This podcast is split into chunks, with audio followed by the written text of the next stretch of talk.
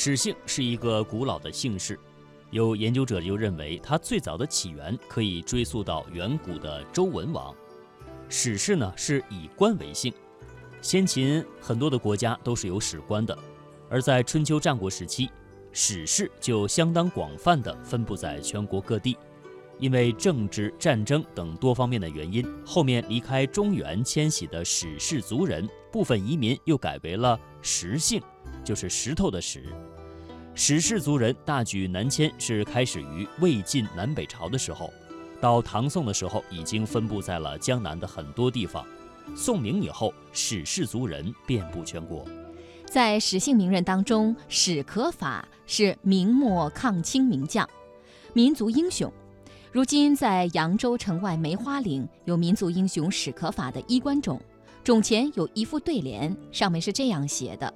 数点梅花亡国泪，二分明月故尘心，就很能激发人的民族自尊心和爱国热情。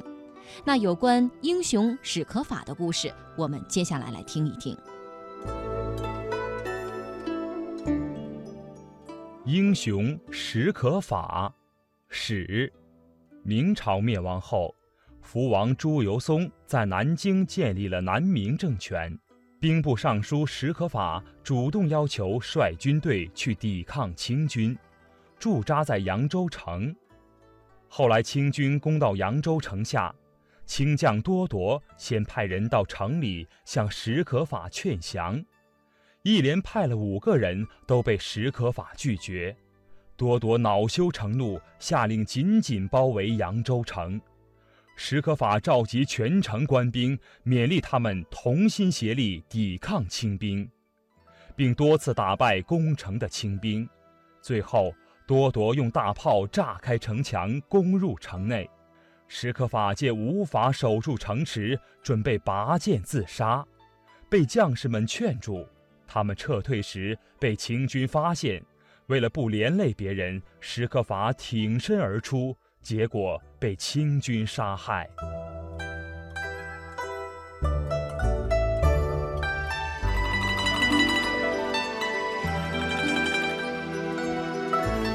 好的，刚才我们是一起听了英雄史可法的小故事。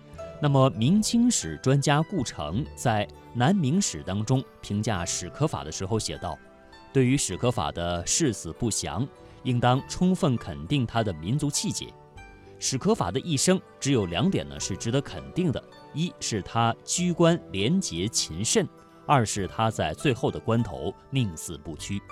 史可法壮烈殉国以后，其遗体不知下落，后人将其生前穿过的袍子、帽子、靴子，还有用过的护板，埋葬在扬州城外的梅花岭上，并在史氏宗祠东宅建立了忠烈祠。